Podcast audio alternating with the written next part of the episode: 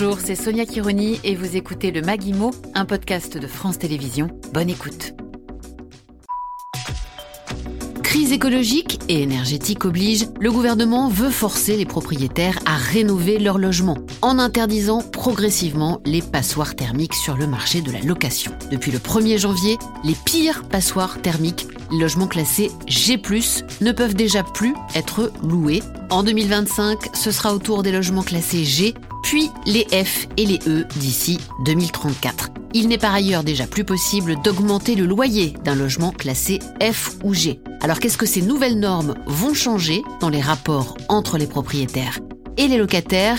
Le Maguimo a posé la question à Cécile Nlend, juriste chez PAP, la plateforme de particulier à particulier. Et pour commencer, une question très simple, une passoire thermique, c'est quoi? Alors une passoire thermique, c'est typiquement un logement qui est mal isolé, euh, le chauffage n'est pas assez performant et euh, globalement, c'est un logement qui est classé aujourd'hui F ou G. Et donc, ça signifie que bah, on estime qu'il ne remplit pas les normes qui bientôt deviendront des normes de décence. Si je suis locataire d'un logement classé F ou G, puis-je obtenir de mon propriétaire qu'il fasse des travaux de rénovation?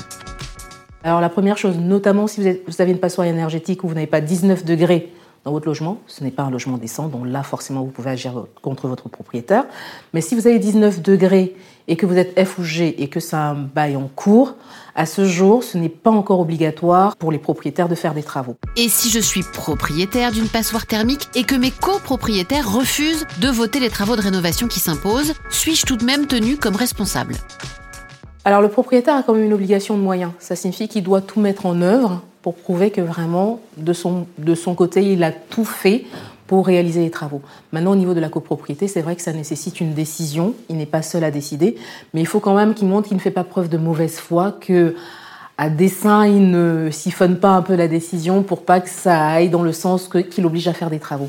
Et puis, dans les copropriétés, il faut aussi que les copropriétés jouent le jeu. Parce que si les copropriétés font simplement barrage en disant, ben voilà, c'est trop onéreux pour nous, on ne fait pas les travaux, ce n'est pas tout à fait l'esprit de la loi. Est-ce que vous observez que ces nouvelles règles sont en train de tendre les relations entre les propriétaires et les locataires ou au contraire, est-ce que vous constatez plutôt une volonté de trouver des compromis? Alors, envie de trouver un compromis, pas nécessairement, parce que les propriétaires voient surtout que ça va leur coûter beaucoup. Les locataires voient ce que ça peut leur coûter en moins, donc il peut y avoir un point de tension. On ne peut pas encore évaluer à quel point ça va être tendu, même si on a l'habitude que les rapports entre propriétaires et locataires soient tendus. Maintenant, le véritable enjeu, ça va être sur les loyers, parce que depuis euh, août 2022, il n'est plus possible d'augmenter les loyers des logements qui sont classés F ou G. Donc ça signifie que là, les locataires ont un peu la main pour faire pression, on va dire, sur les propriétaires qui auraient soit un mauvais DPE, soit qui n'ont peut-être pas donné de DPE au moment de la mise en location. Merci beaucoup, Cécile Nend.